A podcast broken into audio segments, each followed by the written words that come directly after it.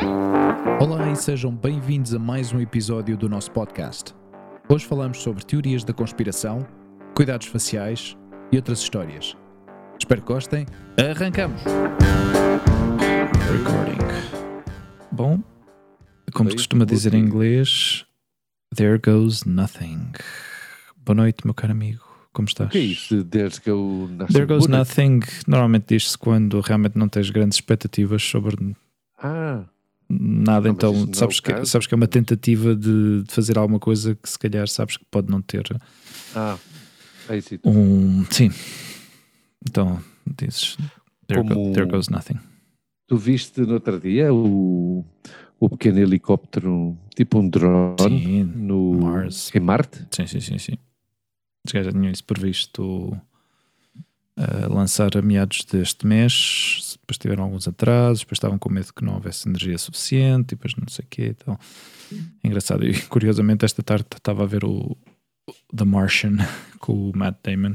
Ah, eu, vi, eu já vi esse filme duas vezes. Aliás, eu eu tu não foste ver esse filme ao cinema comigo? Hum, não me lembro, acho que não. Não, fu- fui sozinho, fui sozinho então. Hum. Ah, viu no cinema e depois viu aqui em casa. Hum. Ah, achei piada o, o filme. Tem momentos engraçados, mas uh, tem, não sei até que ponto é que é realista. Mas Ah, se calhar não é. Se calhar não é. O gajo conseguiu. Bem, não é, não é, não é ser mal educado, mas o gajo conseguiu plantar umas batatas de merda em Hum. Marte, não é? Graças aí ao. Ele utilizava os excrementos dele, não era? Como, Claro, bem, dele- de- de- dele não, da- pessoal, da equipa do pessoal toda, Da sim. equipa toda. Como sim, eles tiveram, tiveram para quem não tenha visto. The Martian, Ui, uh, se calhar, claro, já estou. Spoiler, não? bom, avisamos. Ah, spoiler alert. Uh, Mas, é- é The não Martian, filme? filme com filme Matt uma Damon, já de não sei de que ano é que é, mas já tem alguns aninhos e que Já tem anos. pá. Depois mostra a vida, o dia a dia de um ser humano em Marte. Ah, mas, mas não a vida qual- de um ser humano qualquer. Ou seja, Estou a simplificar bastante. E- e não é, não é que seja americano, não é? mas ele não queria lá estar tanto tempo, não é? E acabou por ter que lá estar. Bom, o melhor é a gente não falar, porque se quiseres algum dia podemos falar de. Abrimos aqui um segmento Hollywood. Estamos, estamos cansados hoje. Estamos com um nível de energia bastante baixo. Devíamos ter começado a gravar há 46 minutos atrás, mas devido a Exato. certos problemas técnicos inesperados, pois Mas oh, isto, espero que isto não tenha nenhuma relação com o que tu querias falar hoje, que tu tinhas me pá, Gravamos teorias da conspiração. Exato, exato. Não digas A não ser que alguém tenha aqui entrado no meu estúdio, mini estúdio de gravação e, e manipulado o meu gravador e criado aqui alguma certa tensão estática e arrebentaram com os, com os fusíveis desta coisa. Ou seja, Eh, se, isso, se isso foi o que aconteceu, é, pode fazer parte de uma teoria da. Poderia fazer uma teoria da conspiração que está baseada numa premissa sem qualquer evidência, sem qualquer prova. Ou seja, não posso provar Exato. absolutamente nada que tenham entrado dentro da minha casa, mas ainda assim digo: isto foi alguém, Sim, algo. mas a ausência de evidência não é evidência de ausência. Portanto, pode ter acontecido. Não, mas as, as teorias depois- da conspiração normalmente são todas assim, a maior parte delas. A maior Claro, parte claro. delas.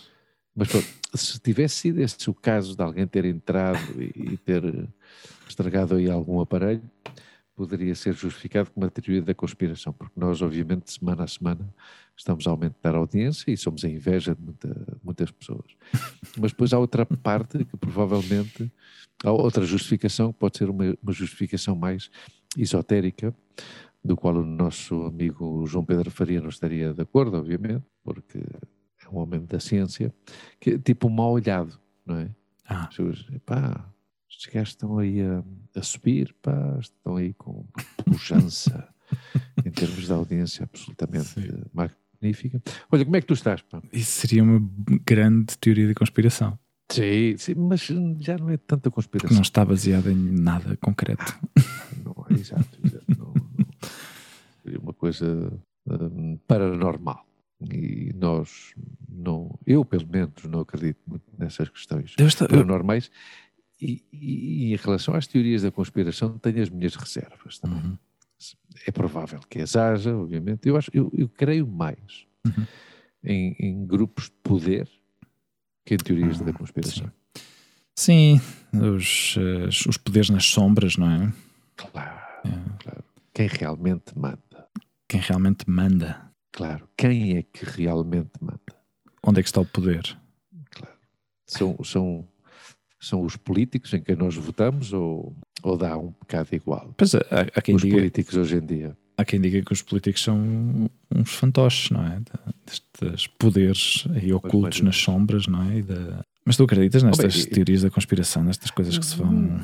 Não, não, não, não, não sei se acredito ou não, porque não tenho se calhar muito conhecimento e não lhe presto muita atenção. Mas, por exemplo, no caso de Espanha, que é obviamente o caso que eu, que eu melhor conheço politicamente, porque já perdi um bocado o fio à meada do que acontece em Portugal, embora uhum. esteja ainda aí de grande, uh, grande relevância ultimamente a questão do, do julgamento ao, ao José Sócrates e eu tenho-me informado mais ou menos uhum. com o Felipe e com o João que, nos vão, que me vão mandando coisas, mas por exemplo, uh, falávamos do, do papel de fantoche de alguns políticos, não é?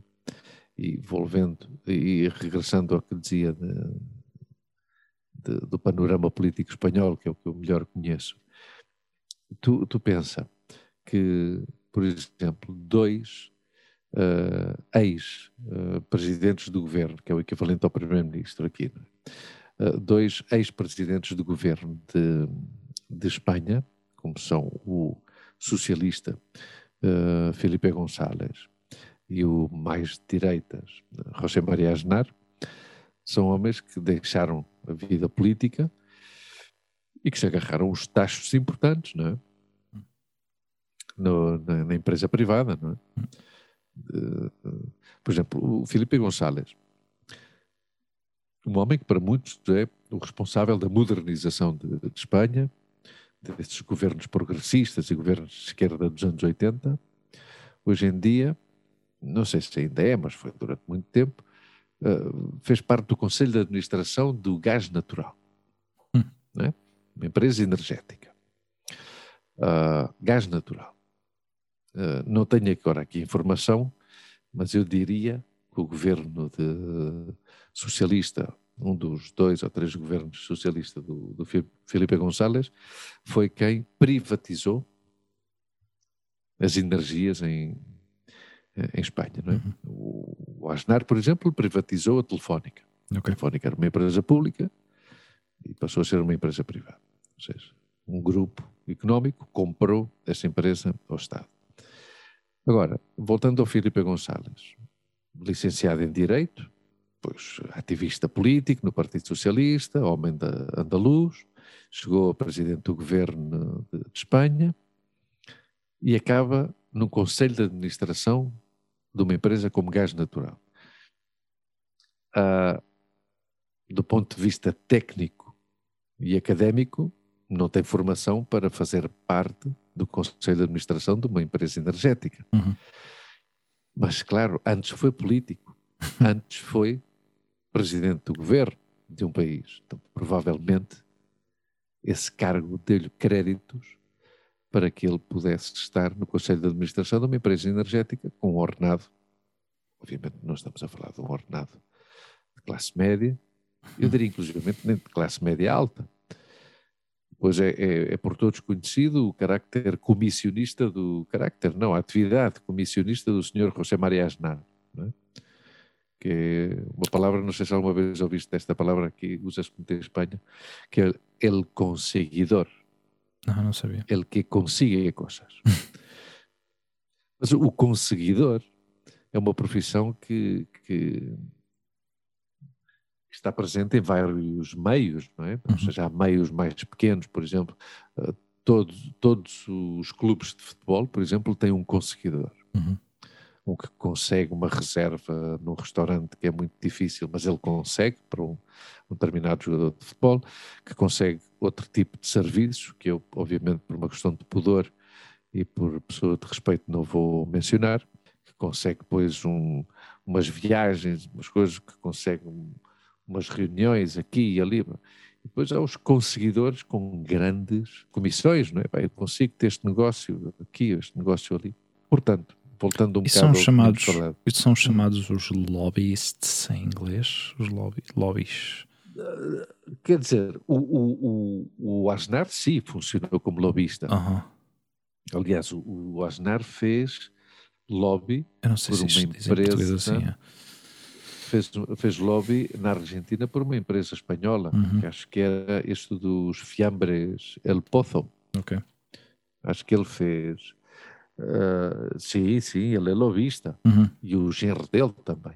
Aliás, o genro dele é o atual proprietário da Fórmula E, da Fórmula, da Fórmula 1 dos carros elétricos, não é? Ok. Ah, ok. O Alejandro Agag. Ah, sim, eu sou filho. Ok. É O, o, não o filho, não. O, O genro, O o genro, exato, o genro. exato. Alejandro Agag, que foi o, o- durante tempo o que tinha a licença da transmissão da Fórmula 1 em Espanha. certo. Da organização.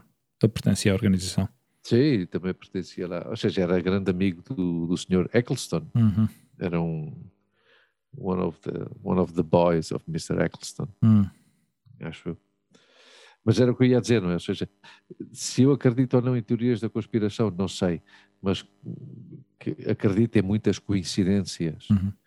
coincidentes, sim que existem. é. Que Mas olha, isto, Que esta talvez não coisa do- sejam coincidências. Claro. Esta coisa do clube Bilderberg, ou como é que Ah, é isto? A primeira vez que eu ouvi falar disto foi contigo. Foi de ti. Sabes que esse, esse livro. Ainda na British Airways me falaste É disso. porque ofereceram-me esse, esse, hum, livro. esse livro há montes de anos e eu acho que nunca cheguei a, a lê-lo. E é, é talvez dos poucos livros que eu tenho em português, mas honestamente não sei se ainda o tenho ou se já se perdeu por aí. Um, mas isto é um, é um grupo ah, onde, onde organizavam conferências, normalmente em sítios privados. Um, um pouco como o que, como que o que está a acontecer agora, o que aconteceu na semana passada, ou que se organizou, não sei se foi a semana passada ou há umas semanas ou há um mês, inclusivamente, eh, em Davos, na, acho, que, acho que é na Sim, o Suíça. fórum, mas o fórum de Davos, esse é Pois, mais- mas agora é, agora é mais público isso, não é? Mas o, o- este Claro, grupo claro, claro. Bilderberg, pois eh, Hum.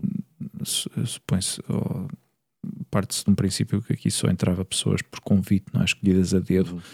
eh, onde pessoas de, eh, que estavam colocadas em altos poderes, em posições de influência, presidentes de governos, eh, Ou família real. ex-presidentes de governo. Ah, eu acho Ou seja, que eu, eu- tenho dúvidas é. se há políticos no ativo ou não. hein? Olha, os participantes incluíam os participantes incluíam eh, líderes políticos, eh, experts de indústria, de finanças, eh, professores, mas professores de nível universitário, não é? E pessoas também muito influencia, com muita, muita influência nos mídia. Uh, attendees are entitled to use information gained at media. Portanto, um, as pessoas que participavam nesse, nesses comícios ou nesses encontros podiam eh, utilizar a informação eh, obtida ou falada nessas, nessas reuniões, mas não podiam dizer quem é que a tinha, quem é que a tinha Uhum. dito. Não é? Proteger a fonte. Exato. E isto aqui eh, foi. A primeira foi organizada no Bilderberg Hotel, por isso é que eles começaram a chamar o Clube Ah. Bilderberg, na Holanda, em maio de 1954. E depois isto avançou, European Countries. eh, está aqui muita informação no Wikipedia, também não é de fiar a 100%. Eh, mas normalmente andam à volta de 120 a 150 pessoas, eh, políticos, professores, pessoas de- com muita influência, até, até, até o rei Juan Carlos I, ou, ou, ou, temos, eh, como é que se diz aqui? É- Já não, já não é o atual rei, mas pronto. Ah, O rei emérito. o rei emérito eh, também diz-se que participou em alguma dessas eh, reuniões. Eh, aliás, eu no, no livro, se não me lembro, até, até eu acho que o Zapatero chegou a ser convidado, ou ele ou o Aznar, agora não me lembro. Hum, Eu agora aqui já estou a o especular, Aznar. talvez o Aznar, mas aqui já estou a especular bastante e não sei. Mas, mas sim, era, era um clube onde depois convidavam estas pessoas, era organizado de forma muito secreta, sem qualquer eh, possibilidade de, se não tinhas um convite, não podias entrar, não é? Nem podias reportar, ou seja, qualquer jornalista tivesse curiosidade em fazer uma reportagem daquilo, pois não. Mas já não sabia onde é que era, porque aquilo era, era secreto. Hoje em dia sabe-se dessa reunião, sabe-se desse clube, sabe-se que se reúnem, no entanto, não se sabe o conteúdo é. do que se fala aí, não é? Sim, basicamente, mas claro, aí daí as tais as teorias da conspiração acabam por surgir Sim, coisa, um pouco na, na base do desconhecimento, não, não, se reúnem, não, é? não se reúnem para beber cerveja e comer termossos. Claro, pessoas com tanta influência no mundo, não é? Uh, do que é que se vai falar? cerveja, mas não comem fora, dos, fora do seu entorno habitual, uh, juntar-se com outras pessoas metidas, na, seja na política ou nos mídia, ou que sejam pessoas CEOs de empresas, mas de certeza que há um interesse, não, é para salvar o planeta de, de uma catástrofe. Ou seja, à volta, à volta desta questão do Covid, uhum. formularam-se muitas teorias da conspiração. Uf. Mas tu acreditas que existe alguma? Eu acho que há uma falta de. Ou seja, há uma, há uma grande vontade talvez a nível estratégico, de desinformação para criar caos, uhum. um, para criar uh, desorganização, uh, ou seja, da forma como tudo foi sendo estruturado desde a partir do momento até, até, o evitar dizer como é que se originou, como é que surgiu o vírus, a forma como se propagou pelo mundo inteiro a uma velocidade uh, incrível, depois uh, passar um ano inteiro uh, a falar-se de vacinas, a falar-se de vacinas o tempo todo e, e, de repente agora há vacinas e de repente aparecem quatro ou cinco empresas que já têm uma vacina, umas com mais eficácia, outras com menos eficácia. Hum. Parece-me tudo bastante forçado, uh, com, com um interesse por detrás de tudo isso, não é? Ou seja, estas empresas privadas uh, não, normalmente não fazem as coisas por, por serem bons samaritanos Exato, não é? não é por altruísmo. Claro, não acho que tenham um interesse de. Ou seja, o de salvar vidas é um argumento que, que está aí, aí no papel escrito, porque ao cabo, o, o objetivo de uma vacina é, é esse, não é? Uhum. Uh, e, para, e para essa, digamos, tem que haver algum objetivo a nível público para que, para que, essa, para que essa vacina ponha, esteja no mercado, não é? Mas, mas é aí, ou seja, estas palavras, mercado, o interesse económico, empresas privadas, ou seja, tudo um cocktail de, de coisas que, de factores que, que eu acho que há um interesse por trás disto. Alguém sempre se beneficia e, ah, não, e enriquece a raiz disto, não é? Quem é que está a pagar por estas vacinas, não é? Quem é que as paga? Os Estados. Os Estados, claro. Os Estados.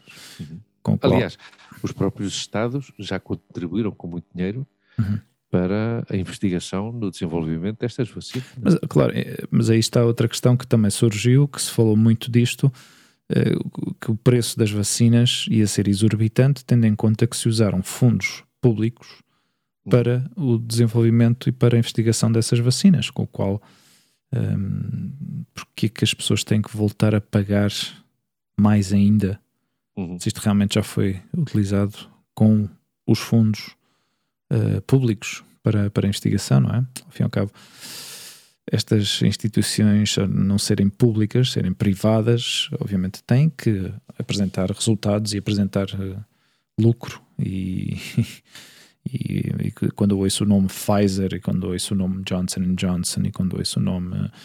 Uh, não sei qual é a outra empresa moderna. moderna. Moderna talvez não tenha. É algo, Sim, mas isso, isso, essas empresas não, não Pfizer e, e, Johnson Johnson para mim são as mais conhecidas, não é? E as que estão, digamos, mais metidas, uh, acho que na, digamos, na Vox Populi, acho que as pessoas conhecem mais disso, esta Moderna e, e AstraZeneca, são coisas que apareceram agora, assim, se calhar já levam bastante anos. Não, não, é? não, que se deram a conhecer agora. Pois, exato. Já existem. Se calhar já existem há bastante claro. tempo. Sim, sim, sim, sim, sim. Mas uh, dizer não, que. A, a, situação é séria, porque se hum. o próprio. A situação é séria, agora, saltando já para o ponto de vista económico, porque se o próprio FMI propõe que as grandes fortunas paguem um bocadinho mais de impostos hum. para, para recuperar e para ajudar a uma recuperação da economia uh, uhum. mais rápida, uh, algo. É, ou seja, é, é, é, relevante, não é? Porque o FMI, no fim de contas, sempre é conhecido por estar do lado dos poderosos, não é? E não uhum. tanto do, dos mais necessitados. Voltando às teorias da conspiração, tu acreditas que só tenham morto uh, 4 mil e tal pessoas na China? Por causa de vírus? Exato, por causa do, do Covid. Eu acho que não. Acho que hum. ocultaram os números. É. Eu acho que eu acho que a China não quis eh, não quis ser vista como como o mal da fita, não é? Uhum. tudo isto, dizer, apontar o dedo que foram eles que, que lançaram isto e que ao público, não é? E que e que tinham, digamos, um grande plano aí de conquistar o mundo, porque, aliás, à raiz disto, depois começaram os envios massivos de máscaras, eles começaram com esta coisa de vamos uhum. oferecer milhões e milhões de máscaras para proteger as pessoas. Uh, de repente uh, ficou, ainda ficou mais esta sensação de que a China estaria uh, a querer recompensa ou querer ganhar dinheiro à raiz desta coisa, não é? Deste, de ter lançado um, um vírus para. Que curiosamente era o que já fazia uh, nos últimos 15 anos, né? era a fábrica do mundo já. Hum, exato. Claro, eles, eles realmente é uma estratégia fantástica uh, a nível ah, capitalista e a nível económico. O que eles conseguiram fazer até hoje foi, para já não, não, não perderam, nem gastaram, nem desperdiçaram dinheiro em guerras, com o qual, portanto, aí, aí já tem uma grande vantagem Sim. sobre os Estados Unidos. Depois uh, baixaram de tal maneira a mão de obra que lhes permitiu uh, posicionar-se uh, em comparação a outros países e dizer: Não te preocupes, eu, eu fabrico, tu, tu não consegues fabricar isto ou não queres fabricar isto no teu país porque tens que pagar muito mais aos, aos teus empregados ou tens que. Não te preocupes, nós temos gente que formada para fazer isto. Trabalho, é? Exato. Pagamos uma miséria, mas não faz mal. Uh, e fazemos isto a uma velocidade brutal porque as pessoas aqui estão desesperadas por ter um trabalho e conseguimos 15 eh, ou 20 ou 30 pessoas para fabricar isto em menos de um dia. Um, então o que fez foi investir nisso, foi investir em, em, em, em, maquinária, em estrutura, para realmente ser o centro do mundo na, em eletrónica, componentes eletrónicos, em, basicamente em quase tudo que consumimos hoje em dia é fabricado na China. Tudo, tudo que eu tenho à minha frente agora mesmo está tudo made in China. E, e ainda por cima, uh, não é só isso, é porque eles, ao fim, ao fim ao cabo, acabaram, acabam por copiar a propriedade intelectual de muitas destas marcas para depois, ainda por cima, fazerem clones mais baratos e inundar o mercado com produtos de má qualidade ou de pior qualidade a preços ridículos e que uh, põem em evidência realmente os preços de custo de, dos produtos que, que eles fabricam, não é? Seja um telefone que se calhar custa uh, ao público quando sai à venda no Ocidente por mil euros, se calhar só custa, depois de tudo já montado, 250 dólares, mais ou menos. Então uhum. faz pensar, não é? Uma... Eu, eu, acho que eles ao início fizeram isso, uhum. criaram uma, uma força de trabalho impressionante mas eles também criaram consumidores posteriormente. Uhum. Ou seja, nos últimos 10 anos, a China também criou uma classe média que viaja, uma classe média que consome pois. fora da China. E que também é bastante seja, atrativo para as empresas. Chinês, Exato. Claro, mas quer dizer, eles, eles criaram as duas coisas, não é? Uhum. Eles deram Obviamente aproveitaram-se que os postos de trabalho ou que os ordenados, obviamente, poderiam ser mais baixos, ou as condições uhum. de trabalho diferentes, mas pouco a pouco, eu acho que pouco a pouco quase que se viram obrigados a melhorar também as condições de trabalho. Tu lembras, antes disto, obviamente, lá para o ano, era lá o longínquo ano 2019, que havia hordas de, de, de, de chineses de, de, turismo chinês. Aliás, eu lembro-me, no ano em que eu estive a trabalhar em Barcelona, uhum de maio de 16 a maio de 17, eu trabalhava nos escritórios que estavam a duas ruas da praia mesmo, uhum. aí da, perto da, do Fórum, da Vila Olímpica, dessa parte norte de, de, de, Barcelona que foi toda reestruturada pós Uhum. os Jogos Olímpicos. Uhum. E havia uma loja de multimarcas Uhum. que era só para os chineses. Hum. E paravam lá os autocarros. Tu, se quisesse, entravas e compravas depois pérolas da Majórica, compravas ah, porcelana da, da Lhadró, ou, compravas produtos típicos, não é? Ou Uhum. seja, manufatura eh, típica de, de Espanha. Mas era só para chineses.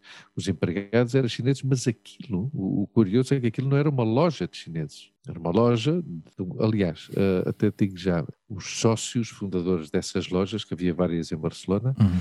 Eram os, eh, os donos destas lojas dos aeroportos. Ok. Aldiaça, ou como é que se Sim. chama isso? Não sei, não me lembro. Sim, nestes duty frees. Exato. Hum. Exato, ou seja, eles criaram esses duty frees fora Ok. do- das zonas de embarque não sei o quê. E uma Hum. coisa que eu achava muito piada é que entravam os, eh, os chineses, saíam do autocarro, entravam, e quando saíam não levavam absolutamente nada. Então um dia um colega meu é que me explicou, não, não, porque eles deixam lá, escolhem os produtos que querem, informam onde é que estão, pagam, Uhum. e isso depois levam no hotel. Claro, porque eles continuavam com a sua excursão. Yeah. Agora vamos a Girona. Tá, ok, mas antes de ir a Girona, Sim. paramos nesta loja. Eles compravam o que queriam, Uau. então depois ao fim do dia, a loja fechava e agarrava nas coisas e levava ao hotel. Oh, Isto é para o senhor Chin Chan, isto é para o senhor Chin Chun, isto é o senhor, Sabes que eu, sabes que na empresa onde eu trabalhei há uns anos atrás hum, houve um momento pá, aí em, estamos em 2021 isto foi para aí entre talvez 19 sim, 2019 para aí durante o ano não sei o que aconteceu esse ano que esta empresa investiu bastante na sua presença na, na China Uhum. e de repente houve uma, uma, uma, uma- houve uma onda muito louca de, de, de tentar cativar os clientes chineses para, para comprar nessas, nessas lojas. E da parte da empresa para os empregados houve uma, uma tentativa de lavagem cerebral eh, para eh, cativar esses clientes para entender, ou seja, eles eh, vinham com esta história de que eh, 70, mais de 70 milhões de chineses vão viajar à Europa Uhum. este ano Claro, e há o que te dizia. captar, há que captar esse, há que trazer esse dinheiro às nossas lojas, Claro. seja da maneira que seja. E, e a- onde a loja estava, onde eu trabalhava, no, no sul de Madrid, era um, era um, um epicentro de, ah, para a parte que há uma grande comunidade eh, de chineses que têm muitas eh, lojas e muitas, eh, Uhum. muitos armazéns eh, Sim, destes sim. gigantescos. Aliás, El um- Cobo Calleja, não? Está por aí, perto. o Cera, Ah, o, o Ce- ah, o Cera, Cera. sim, Não, os eras, os eras são as lojas, como tal. chama-se. Onde estão os grandes. Mas não há uma localidade que se chama lojas Ucera? Por maior. Hã? Não há uma localidade que se chama Ucera? Não, o Zera é um bairro. Ah, é um bairro, ok. Claro que está ali ao pé de Madrid Rio. Ok. Pois por essa zona o, então. Zera, o, Zeras, o Zera é, é- é a fronteira entre Vallecas e Aham. Carabanchel. Ok. Então, pois nessa zona havia, havia muita presença e acabava por, por chegar a Leganés e Sim. estava muito O perto. Zera é Chinatown de Madrid. Exato. O Zera. Exatamente, exatamente. Eu acho que já tinha dito que eu quero ir aí contigo um dia, porque há um restaurante, vários, obviamente, mas o melhor restaurante chinês de Madrid está em Uzera. Ok. Ok, ok. Sim, temos Que é provavelmente o único restaurante chinês em que tu entras Aham, e que há chineses a comer. yeah.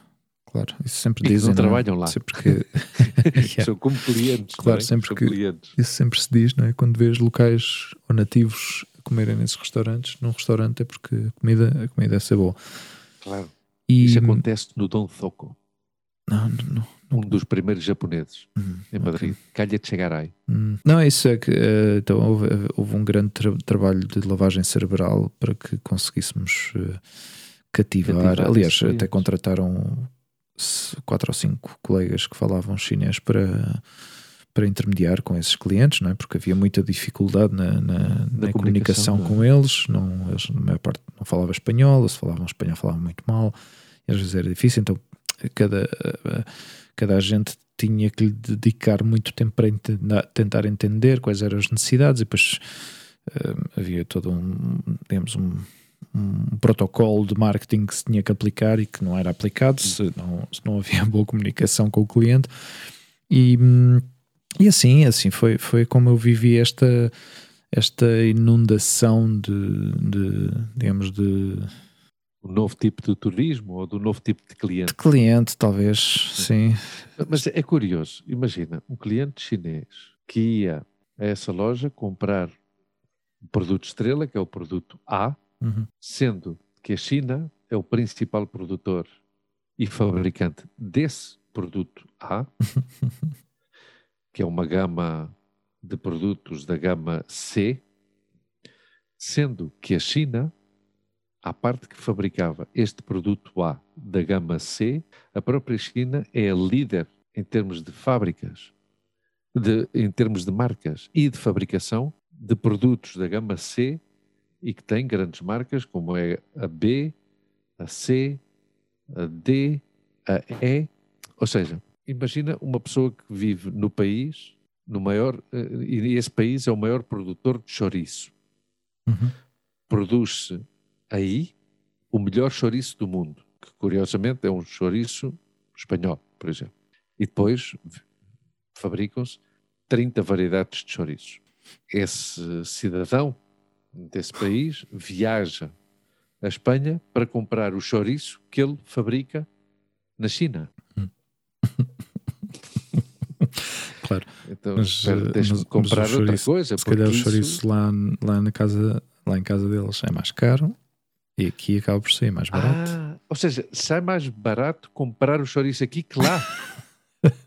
Muito provável. Mesmo que, que, esse chouriço seja fabricado depois, lá. Tu imagina, se tu estás aqui e compras, compras uh, sei lá, um quilo de chouriço uhum. e, e, quando regressas uh, pagaste os impostos, não é? Mas depois fazes uma coisa que se chama o duty free. Ou seja, uhum. duty free não, como é que era? Um, Tax free. Tax free, exatamente. Tax free. Tax claro free. que eles devolvem do IVA. Claro. Então só nisso já, já ganham. E depois não tem, que, não tem que apresentar lá nada, não é? Porque passas pelo aeroporto, passas para a alfândega, então passas, passas com o chouriço. ou dois. Dois, ou dois quilos, chouriços, ou dois, dois quilos de chouriço houver na mala. não recomendo é que compres muito para depois ficar a cheirar. Claro, mas, claro, uh, claro, claro, mas claro. Depois pode cheirar mal, não é? Depois, depois a alfândega já fica lá, para lá. Mas o que é, que é isto? Espera aí, tanto chouriço. Tanto chouriço para aqui.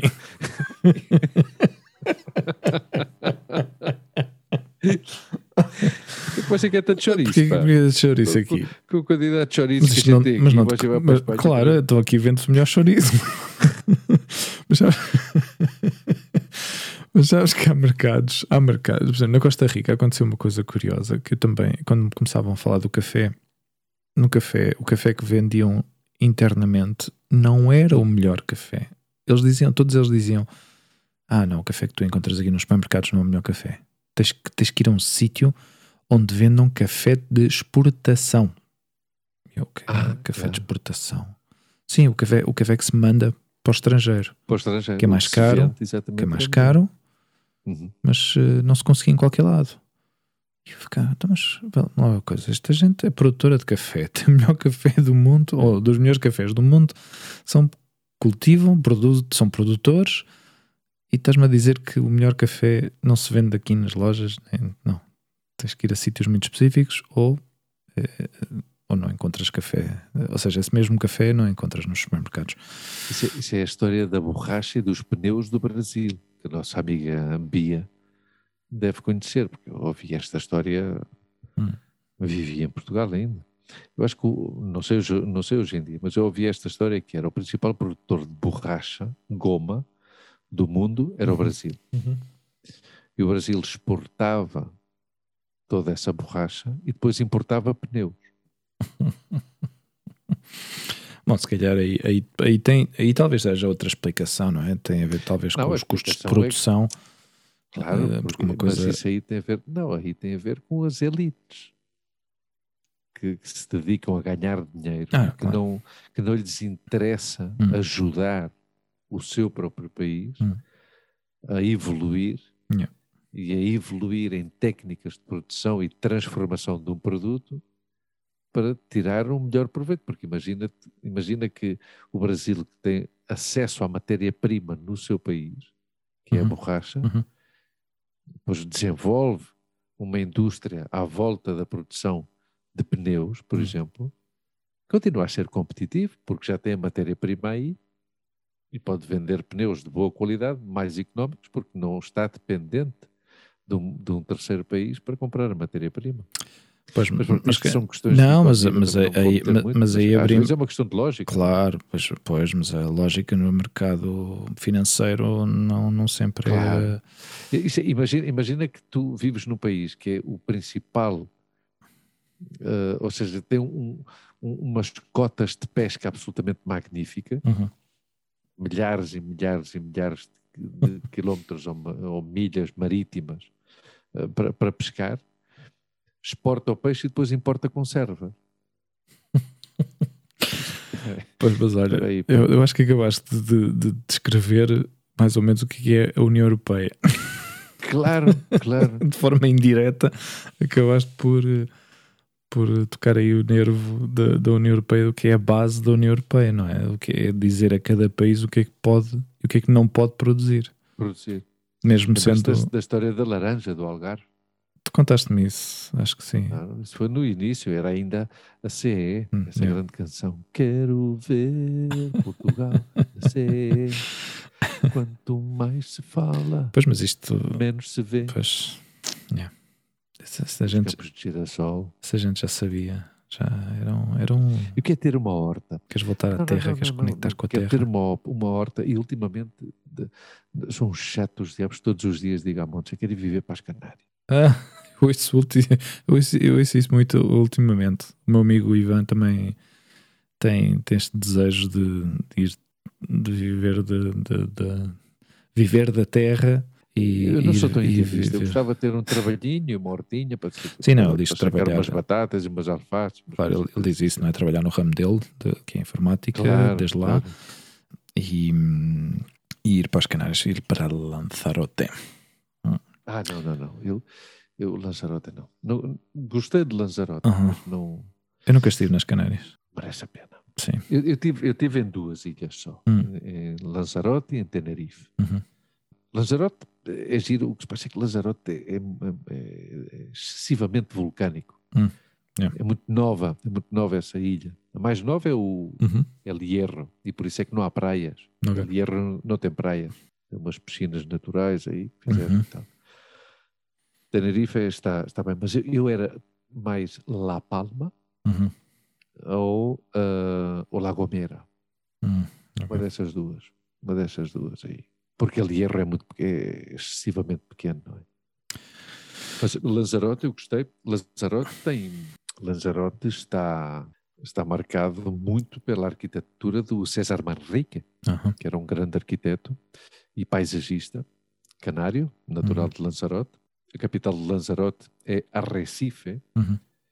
e uma das suas cidades mais bonitas, que acho que era onde vivia o Saramago. Uhum. Aliás, a casa de Sar- o Saramago e a, a Pilar Rios viviam em, Lanzarote. Acho que viviam em Jaiça, Jaiça Uhum. chama-se a ilha. E o César Manrique, tu sabes quem é o César Manrique? eh, Aliás, foi um exercício muito giro. Foi quando nós eh, regressámos de Lanzarote, Uhum. eu entendi a arquitetura do centro comercial de Lavaguada, anda. porque é um projeto do César Manrique. Ok. Assim, coitado, morreu novo, pá, num acidente de automóvel. Hum. Mas, assim, foi, foi uma pena. E, e Lanzarote tem, tem, tem umas salinas muito bonitas, mas tem muita presença, pá, muita presença da, da lava. Hum. Muita. Depois tem uma produção vinícola muito gira, Uhum. aquela terra preta. eh, fazem assim um- uns buracos, mais ou menos, e então a cepa da vide está lá dentro Hum. Hum. a proteger do- dos ventos e não sei o quê. Tenerife tem, tem, tem- Tenerife tem o ponto mais alto de Espanha, está em Tenerife, não é? que é o Teide, que curiosamente como Portugal. O ponto mais alto de Portugal não é a Serra da ilha. Estrela, é o Pico. Yeah. Não é? Yeah. E, mas eu tenho vontade de conhecer é a La Gomera e La Palma, Uhum. Santa Cruz de La Palma. Pois diz, diz, mais- diz que, essa- que as Canárias realmente são um sítio muito diferente, não é? Vive-se um estilo de vida muito mais relaxado, muito mais É África. calmo No fim de contas, Yeah. estamos em África, não é? e, e é outra onda, não é? E os Açores. Eu gostava de. Eu não, não conheço os Açores. Eu também as ilhas, eu não. Estive uma vez em Ponta Delgada, mas foi em serviço e foi ir e voltar. Não... Em serviço? Que é Ou militar? seja, em trabalho. Não, trabalho. Ah, trabalho. trabalho no aeroporto. Eh, fui Ah. para lá de avião Uhum. e voltei num, num barco de cruzeiro. Sim. Ai, não conhecia essa história, cara. Sim, foi, foi durante. Fizemos. eh, eu trabalhava na empresa de segurança lá no aeroporto em Lisboa Aham.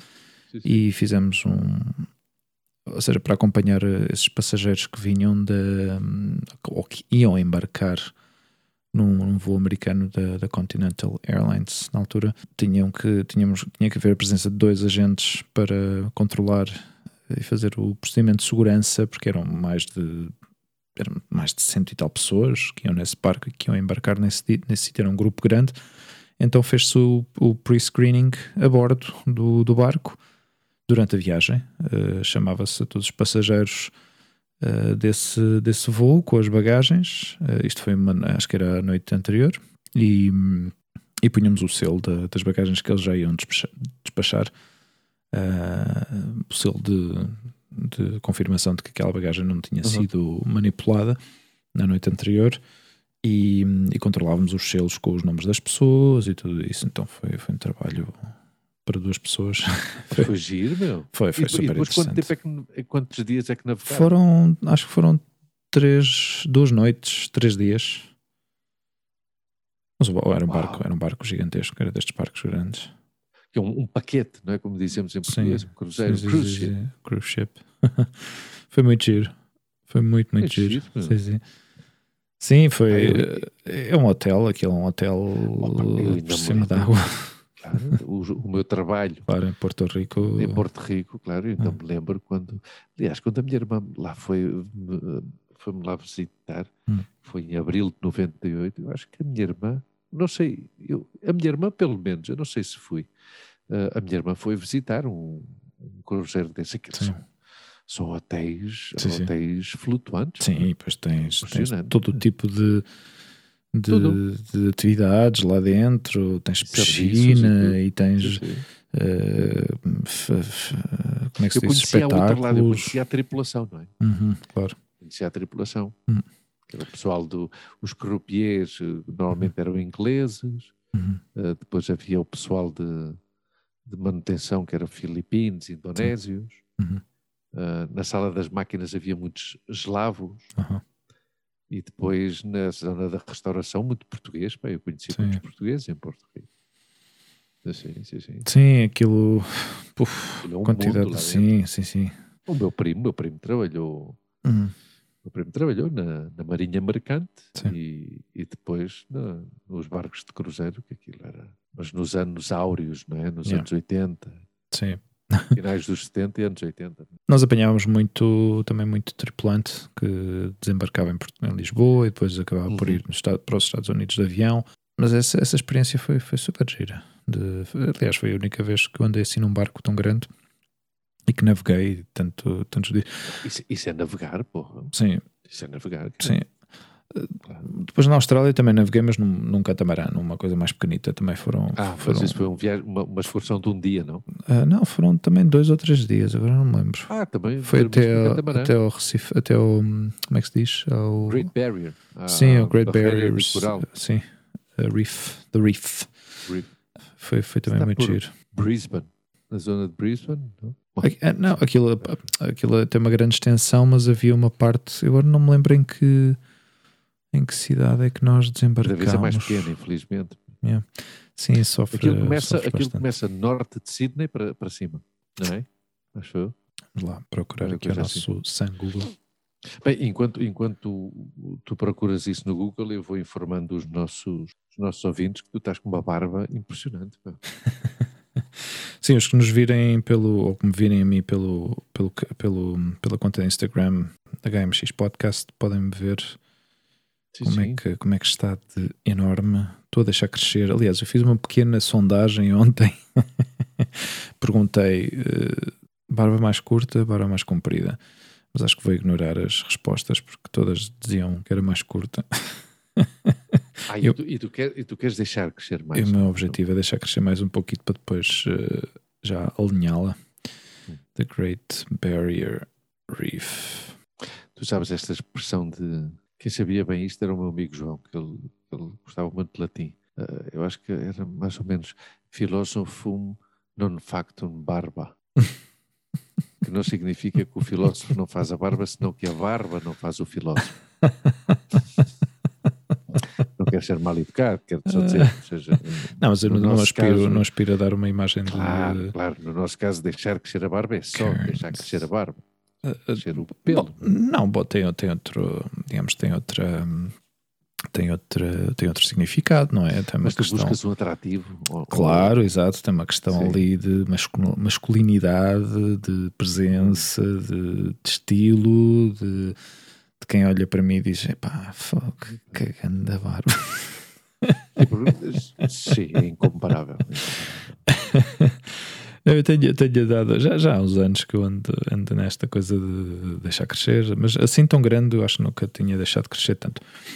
E, é que está tem caracolar, pá. Sim, mas é, isso é porque depende da. Eu, eu, eu penteio e ponho-lhe azeite, óleo e essas coisas. Ah, um, há sim, um cuidado. Há um cuidado, porque senão a pele, a pele seca e depois ah. fica irritado, depois só tem vontade de coçar. E depois, então tem, tem que ter ali um certo trabalho de de cosmética, cosmética, claro. claro. Cuidar a barbinha. Se tu usas produtos para a barba, um, óleo e, e um e um bálsamo. Sim, o óleo para hidratar e um bálsamo para normalmente modelar para deixar para dar forma à barba. Mas também ao mesmo tempo é, é, é, é gordurento, então ou gorduroso e, e deixa, mas deixa a barba também hidratada. Sim, porque é fácil, é muito fácil secar. Aliás, nem, nem convém, uh, recomendam que nem sequer se lave diariamente por causa da. Porque a parte da pele da cara não é a mesma da, do couro cabeludo.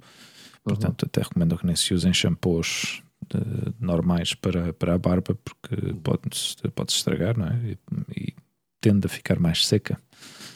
Hum. Uhum. Sim. Pois eu estou a pensar em, em cortar a barba. Em cortar? Barbear-me completamente. Mas completamente, ok. Sim, e, e, e barbear-me.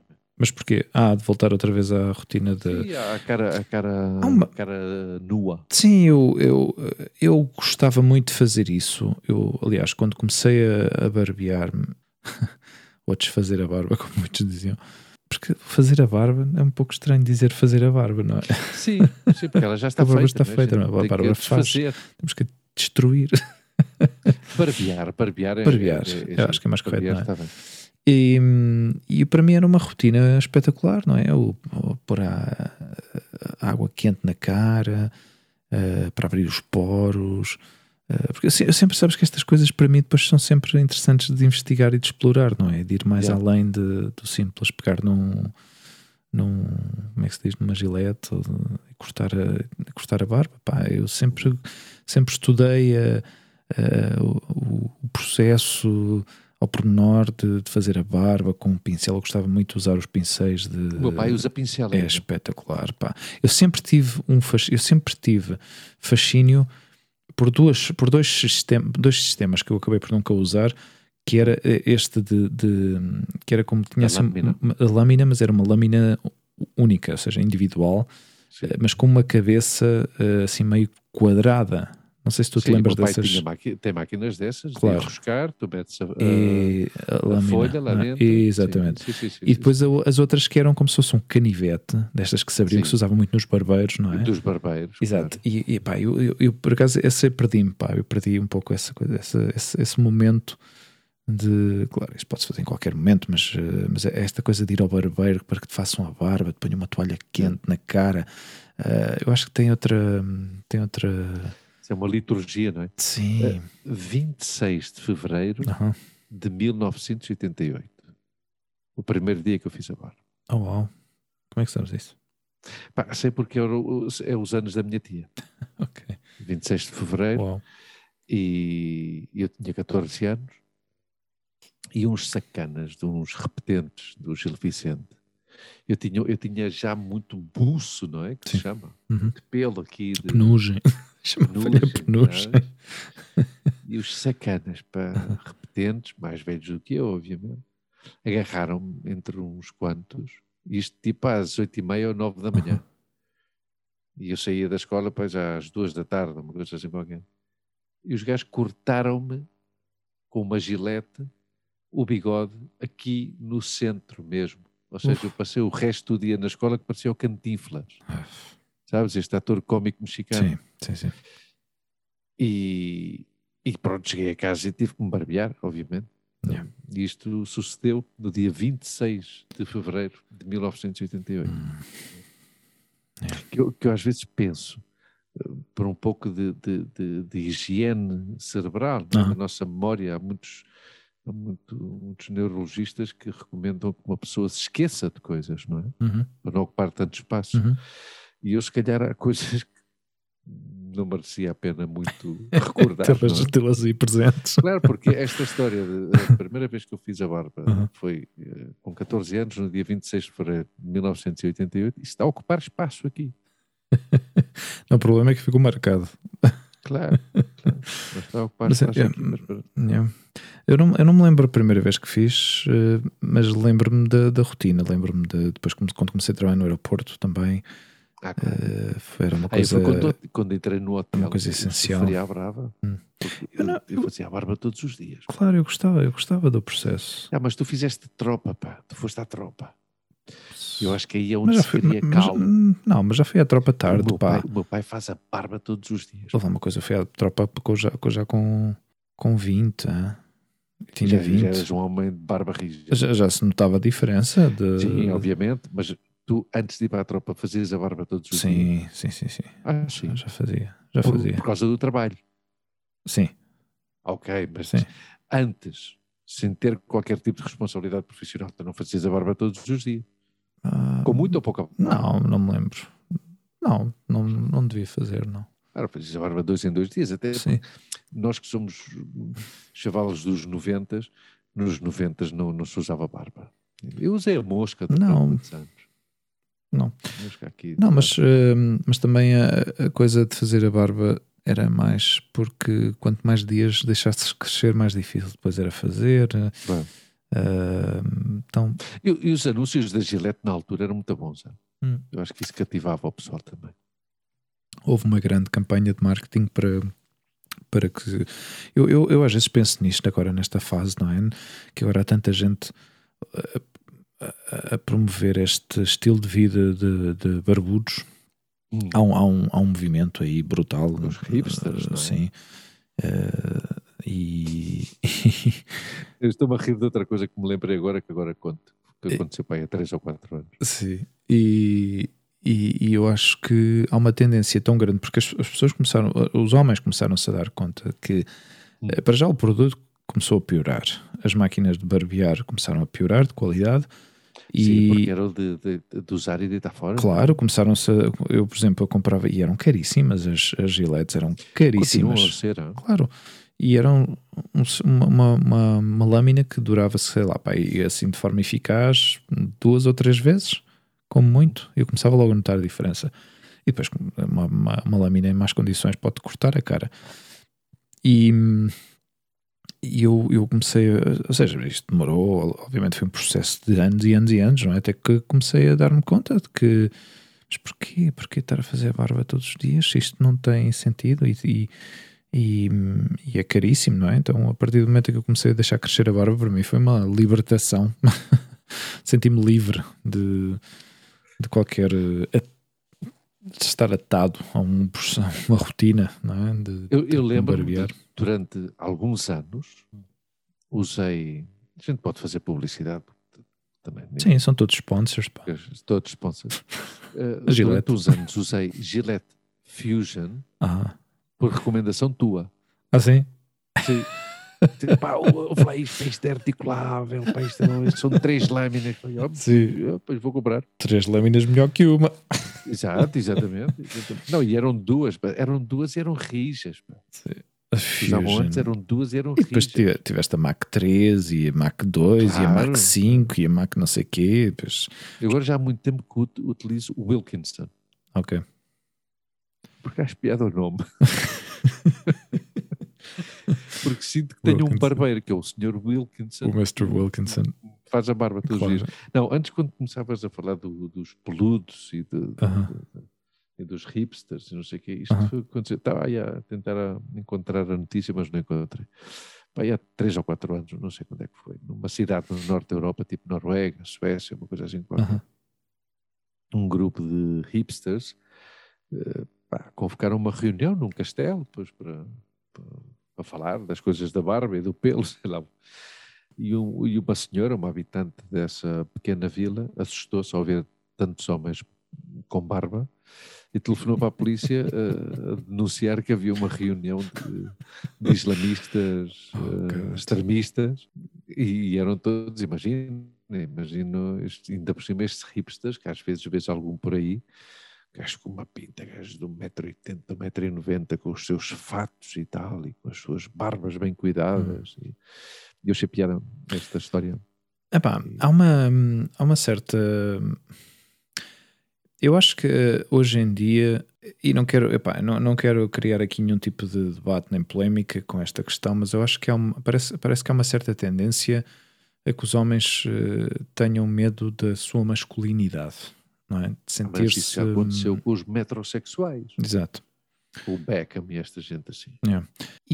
E ultimamente tenho, eu tenho-me conectado um pouco mais com, a, com esse lado mais, eh, mais homem, mais, Uhum. mais natural, talvez. Não, eu não, não ponho de parte a questão dos meus sentimentos, não ponho de parte a minha sensibilidade, ou seja, eu não me sinto menos homem por, ser, eh, por ter estas características, não é? Mas há certos elementos e aspectos em mim que, especialmente com a questão da barba, deixar crescer a barba, para mim é um, é um símbolo de. é uma marca de, de identidade. Mas já há uma evolução, porque já não é só deixar crescer a barba crua, Hum, é deixá-la crescer e ao mesmo tempo ter uns cuidados com esta barba. claro, é a mesma coisa de deixar crescer o cabelo. Há, há homens que deixam crescer o cabelo e que depois também o tratam e que o cuidam. Hum, mas, Sim, mas estes- isso, isso, isso transferiu-se à história da barba. claro, isto são. Eu, eu, eu- eu desconhecia, até há um ano ou dois, não, três, não sei, Uhum. desconhecia que havia produtos para a barba. Sim, Claro.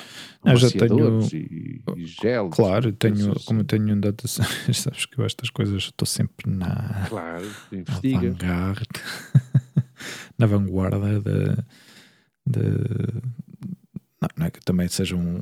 Eu não sou um fashion, um fashion Fashion addict. victim. não, para nada.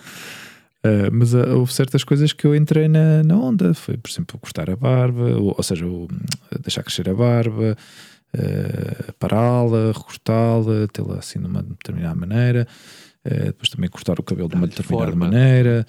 Uh, por exemplo, eu corto o cabelo em casa desde, sei lá, desde 90 e... Desde 96.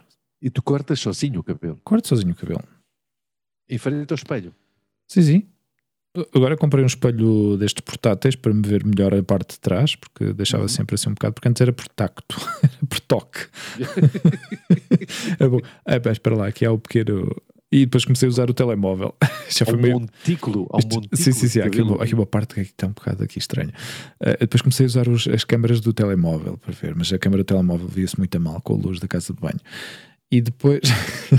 e agora, agora comprei um, um, um espelho portátil assim destes mais pequenitos e então é espetacular. Então ponho assim atrás da cabeça. Um, um espelho portátil, que é um espelho, quer dizer, Ok. Não é o espelho, um espelho de mão. é um espelho Um portátil que se pode transportar de Ah, um lado para o outro. Tu vais ao supermercado e podes levar o espelho. Claro, é portátil. É portátil. Ah, bom, bem. Pode-se levar na mão. Tenta Ai, lá um espelho pegar- portátil. Tenta lá pegar. Ainda por cima, como dizes, sou ridículo, meu caralho. Ai, o espelho portátil. Ai, Eu agora mesmo, por exemplo, estamos a falar, eu tenho aqui uma caneta portátil. Claro, essa, essa caneta portátil. E é manual. O meu microfone também é portátil, estás a perceber? Também posso levar de um lado para o outro. Cabe na mão. Ai, bendito seja. E, e assim, então tenho, tenho, estou agora neste desafio de deixar crescer a barba, de ver até onde é que, até onde é que vai. Uh, mas eu, eu, tenho, às vezes começo a perder a paciência porque quando, quando, tenho, as, quando tenho uma coisa durante muito tempo começo a perder a paciência. É, é como o cabelo, o cabelo começa-me a crescer e eu começo. Eu não perco a, eu não perco a paciência. Pois, tu, tu, com, tu, com o teu cabelo estás, estás, estás, estás à vontade. Estamos em paz. Estamos em paz. Mas eu, eu pego na máquina e começo logo a cortar, pá, eu não tenho... Aliás, especialmente durante o verão, eu, no verão passado, eu todas as segundas-feiras cortava-me o cabelo, cortava o cabelo, todas as segundas. Ou seja, de semana a semana, todas as segundas, pum, pum, pum, cortava o cabelo. Isso, isso já nem era cortar, era parar, não era? Era manter. Uh, uma semana cresce bastante. Sim. Pois já não tens referências disso. Já não tens referências. Eu perdi referências, é verdade. Minhas referências agora, também é uma, Ah. são estas injustiças. Não. Essas coisas absurdas. Isto sim que é uma teoria da, conspiração. Das, da conspiração. Conspiração. Eu, eu, eu acredito que existe uma teoria Hum. Da, conspira, da conspiração dermatológica. Porquê? Porque eu cada vez tenho menos cabelo na, na, na cabeça, Aham. salvo nas orelhas. Ah, yeah. Sim, isso também é uma coisa que Claro, vem com a eu- eu, idade. por exemplo, eu comprei Que uma curioso. máquina. Aham. Comprei uma máquina para cortar os pelos da- das orelhas. Não sei. E, e por isso é que eu não sou criacionista, não é? Porque eu não posso acreditar que, que haja um, um ente divino que diga, não, este agora... Cabelo, pelo nas orelhas, porque isso é- faz falta. Isso Ah. Yeah. tem, exerce uma função, não, é? a função de me irritar, obviamente. não, que eu nunca tive complexos de ser careca, hein? atenção. Não, tu tens estilo, tens. tens, Ah, eu, tens tenho, eu, tenho, eu sou um homem com potencial. hein? sim, sim. Tenho uma cabeça quê? uma forma um pouco estranha. Aliás, a Lua diz que eu tenho cabeça de ovo. Ah, Um bocado, um ter filhos, oval, não ter filhos para isto. Pá, é verdade. Me- Mereceu a pena. Mereceu a pena. Olha, vamos fazer, eh, vamos fazer aqui alguns reconhecimentos. eh, Ah, sim. Temos, Sim, sim. eh, temos que dar aqui um, um- um abraço virtual ao nosso amigo Rui Matias, que já, já há alguns meses que não falamos com ele, nem dele.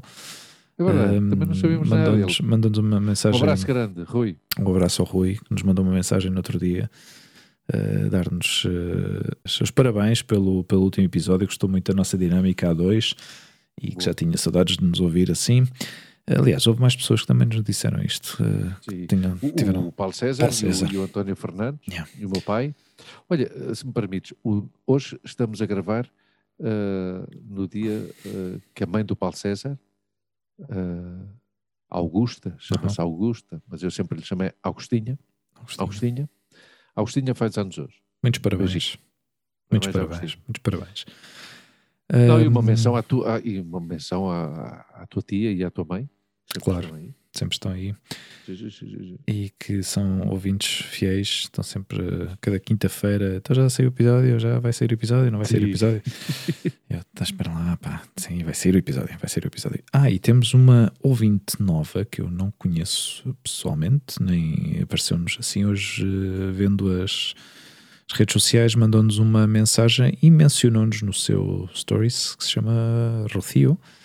Eh, Aham. Entendo que seja espanhol, porque a mensagem está Exato. escrita em espanhol, mas é Ah, eu também. vi que estivemos a falar antes, a Lucio. Exatamente. que- que tem um, fotografias muito bonitas de, de viagens, Sim. é? muitas viagens, Sim, sim, e sim. por Portugal também. Ah, ok. E, Muito obrigado, hum, Rocio. Muchas gracias, Rocio. Ah, aliás, ela disse que ouvia todos os nossos eh, podcasts em português também.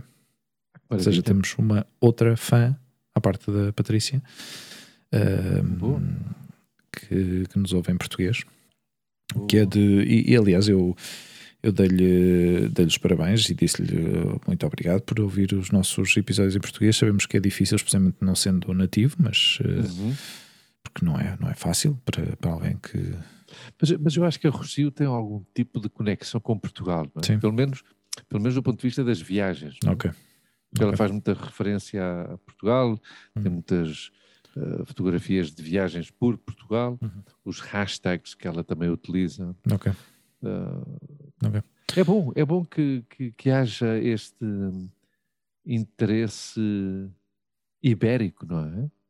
Sim, que, a mim continua-me a surpreender, de certa maneira, porque não, é, não, não estou tão habituado a, a, a ouvir espanhóis que digam que falem bem do nosso país eh, e, e não, não porque não, não é questão de falar Sim, bem ou falar mal também não conheço tantos espanhóis mas os que eu conheço os poucos que eu conheço uh, não falam assim tanto de Portugal e, e se calhar não, não tiveram oportunidade de visitar mas os que tiveram e os que visitaram falam muito bem gostaram imenso da, do, uh, da simplicidade da naturalidade do, da amabilidade dos, do, do, do nosso povo português o que é de, o que é de agradecer imenso, não é? Tendo em conta que não, normalmente não. Eu gosto, eu, eu gosto destes espanhóis, já conheci alguns assim. Uhum. Espanhóis que viajaram muito, que conhecem muito do mundo uhum. e que vão deixando Portugal, pois, porque ah, já está aí, não é? Uhum. Como, como, estas pessoas que vivem ao lado da praia. Yeah. Está aí, mas vou pouco, mas é de lá ir, é de lá ir, não é? Uhum. E depois, quando vão. Sim, arrependem-se. Não, e, Arrependem-se de não terem ido antes.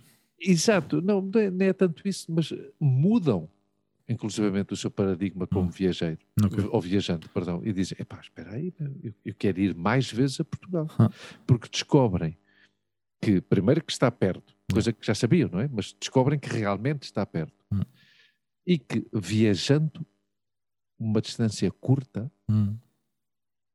vêem muitos contrastes. Claro, claro, claro contrastes culturais, arquitetónicos, paisagísticos.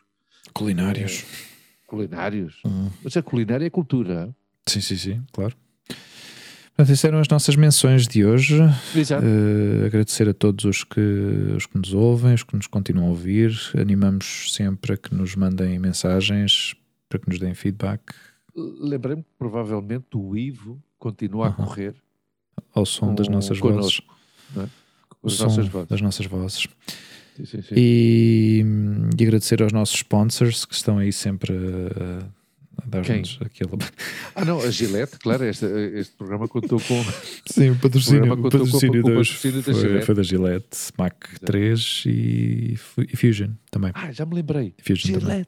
o melhor para o homem. Sim. Não era assim? Sim, sim, é uma coisa assim. Sim. Acho que era assim. Sim, sim, sim. Bom. Uh, Olha, uh, e foi, uh, foi, foi, foi diferente hoje. Hoje foi diferente. Teve, teve os seus desafios para arrancar. Uh, é sempre bom, Sim. meu caro amigo, conversar Sim. contigo. Ah, e também uma menção ao Jorge e ao, e ao Fernando, que eu tenho, tenho um pouco abandonados. É pá, o Fernando, tu tens, tens falado com ele? Não, é, foi isso que eu exatamente acabei de dizer. Tu não prestas atenção, meu amigo. tenho-os tenho pensava, um pouco abandonados. Que, eh, não, tinha, tinha, eh, mas abandonados do ponto de vista das menções. Uh, ah, não, não, não. Também, mas uh, não, mas tenho-os aí. Estão, estão no meu mas coração, então, como sempre. Não, mas, não, podemos, uh, não podemos terminar este programa sem fazer uma menção especial também aos nossos amigos gaditanos. Claro. Ao Jorge e ao Fernando. E ao Fernando. Jorge Ferreira. E as suas respectivas famílias, obviamente. Exatamente. Um grande abraço para eles também, que nos... A Juliana da Borgonha. Jovem Juliana da Borgonha. A Bia, um no Seixal. Ontem. Quer dizer, a fotografia, obviamente. Sim, o canal, não, o canal vem, para Borgonha, vem para Borgonha, continua-me a fascinar uh, é, com as coisas que, que, ela publica. E a, a, qualidade das fotografias cada Sim. vez é melhor. Sim, sim, sim. Tem, um, tem um cuidado estético hum. e visual absolutamente extraordinário, sim. Juliana. Sim, sim. Muito bom, muito bom. E também uh, uh, mencionar uh, a Rita, a Rita do, do, que tem o podcast de Cartão de Embarque, que voltou, voltou a gravar. Ela voltou teve, a gravar? Sim, ela passou, passou uma etapa complicada há uns meses. Esteve internada durante, durante umas boas semanas. Mas está totalmente recuperada. Um beijinho, Rita. Um beijinho força grande aí. à Rita, muita força e, e, e, fico contente que tenha, tenha voltado a gravar de novo. O Cartão de Embarque que é um podcast muito interessante sobre é viagens e tem, tem uma estrutura muito interessante. Eu convido a, a darem uma olhadela no Spotify e no Apple Podcast que ela está lá. Cartão de Embarque. Cartão de Embarque, de Rita Santos. E acho que são as menções para este, ah, para este Nepal, episódio. É o último programa que está aqui. O Nepal. É o Nepal. Sim. Aí antes tinha o Brasil também. Uhum. Epá, tenho, tenho, que, tenho que retomar Sim. aqui. Peço desculpa, Rita. Mas vou, vou retomar aqui o cartão de embarque. Ó, oh, show Hugo. Ma chère ami. Grande abraço. É? Foi um gosto, como sempre. Abraço. Ok. Estás, aí? Estás aí? Não, porque tenho, Ah, tenho que me centrar na câmara. Lá, a ver se a gente bebe um café esta semana. pá. Já sabes que Barajas ainda está em confinamento, meu caro amigo. Eh, estamos aqui limitados de movimentos. Mais uma semana. Bom, pois temos que esperar. Temos que esperar. Eu, eu, no fim de contas, saio beneficiado por isto, porque eu continuo a utilizar o teu computador. Continuo à espera Sim. que, que nos recomende um Que te computador. assessorasse. Exato. Uma assessoria aí de uma consultoria informática para comprar um Informática para computador. comprar um computador novo. Ah, Hugo, Beijinhos. beijinho grande.